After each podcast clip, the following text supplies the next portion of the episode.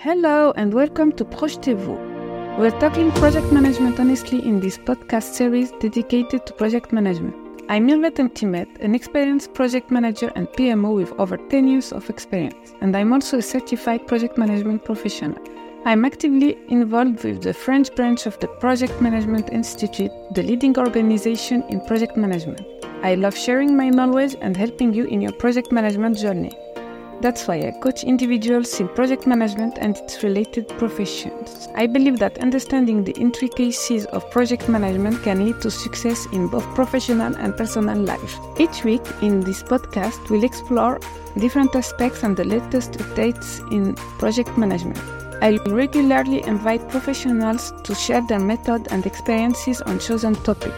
Project management helps structure, coordinate, and control all stages from conception to delivery. Come discover how and reap the benefits with some useful tips. I invite you to subscribe and follow for more content on project management. Welcome to a new episode of Projetez-vous, the podcast that takes you into the heart of project management and helps you better understand the intricacies of the professional world, where we define the fundamental concepts of project management before a different format in the season 2. Today, we will explore the essential role of PMO, Project Management Office, and discover how it contributes to the success of projects in organizations. So, get ready to dive into the fascinating world of the PMO. This topic is close to my heart because I have worked as a PMO for several years and I've noticed that few people know what a PMO is. This profession is becoming increasingly necessary in companies, but they often need assistance in defining the right type of PMO. I have written a guide in collaboration with the project management blog Le Blog Gestion Projet, a French website where many of my articles are published. The guide provides a comprehensive roadmap for taking on the role of PMO. I'll put the link in the episode. First, let me explain what a PMO is. PMO stands for Project Management Office, which could be translated into French as Bureau de Gestion de Projet. The PMO is not an organizational entity or a dedicated service that ensures the governance, monitoring, and control of projects within the company. It's like an air traffic control tower that coordinates and facilitates the management of multiple projects simultaneously. The PMO plays a crucial role in achieving the company's strategic goals.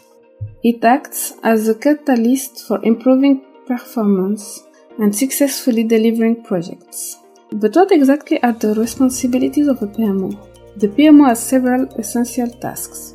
First, it defines and establishes standards and best practices for project management within the organization. This ensures a consistent approach to project management, regardless of the project's nature and complexity.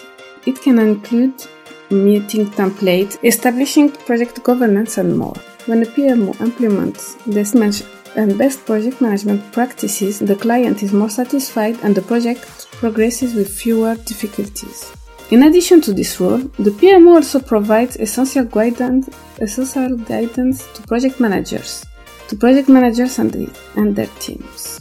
Often, project managers and or their often project managers or their teams lack knowledge, lack knowledge and skills in project management. Therefore, the PMO's role is to support and provide training and certification opportunities. It also explains project management terms to give meaning to their tasks in project management. It can provide expertise, tools, and training to help improve the skills of project teams. As we've seen in previous episodes, a good project manager and training and certification in project management are crucial for the success of project in a company, the PMO brings all these elements together. Usually, the PMO is someone with extensive training and expertise in project management. They understand the processes and project governance, and they bring the expertise to project managers, their teams, and even head management to help determine KPIs, the key performance indicator. They are there to guide, train, and conduct meetings. In some of my previous positions, I've communicated about general project management principles on the company's wiki, such as the quality cost time triangle or the importance of kickoff meetings, project closure meetings, and regular meetings between the client and the team during the project. Another role of the PMO is to collect and analyze data related to project progress, costs, schedules, risks, and other key aspects. This is where the dashboard comes into play. The PMO often has the responsibility for the portfolio dashboard. In this dashboard, multiple projects are displayed with their budget and it helps track the famous KPIs. With this information, the PMO provides reports and performance indicators that enable the management to make informed decisions. There are generally three types of PMO, each with different levels of control and influence over projects. The supportive PMO provides advice, templates, and tools but doesn't have a decision making role. It's a similar level to project managers and provides a project management framework. Then there is the controlling PMO, which has a more direct role in overseeing project execution and enforcing standards. This type is more directive and responsible for the success of the projects in portfolio. If a project in its portfolio deviates from the project management standards, it's the PMO's responsibility. This type of PMO is much more directive compared to the supportive PMO. Lastly, there is the Directive PMO or Enterprise Project Management Office EPMO, which has a strategic and decision making role, actively managing projects and aligning them with the company's goals. It operates at the top management level and has a significant impact on strategic decisions. It ensures that all projects align with the company's strategy and reports all project details and dashboards to the top management, CEO and CFO. This also determines the project management framework whether to use an agile or traditional framework or, or when to implement agility as the company grows. These are the three main types of PMOs, but I would like to add a fourth type. It's important not to fall into the trap of thinking a PMO is just a fancy secretary. Sometimes companies hire a PMO thinking of them as an assistant who arranges meeting, write minutes, and prepare PowerPoint presentation or Excel spreadsheets. I call this the PMO assistant project manager. A PMO with a few years of professional experience might have this title but it's by no means the primary role of a PMO. Of course, these tasks are part of the job, but they fall within the various aspects of their role. In my opinion, the role I've outlined represent the core responsibilities of the PMO.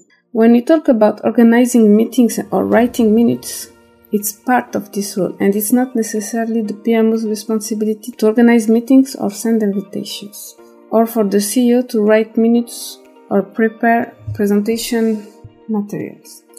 In the business world, a PMO brings many advantages. It improves governance and risk management, optimizes resource utilization, and contributes to overall operational efficiency. Through better project management, companies can achieve their goals more quickly, be more competitive in the market, and establish a culture of excellence in project execution.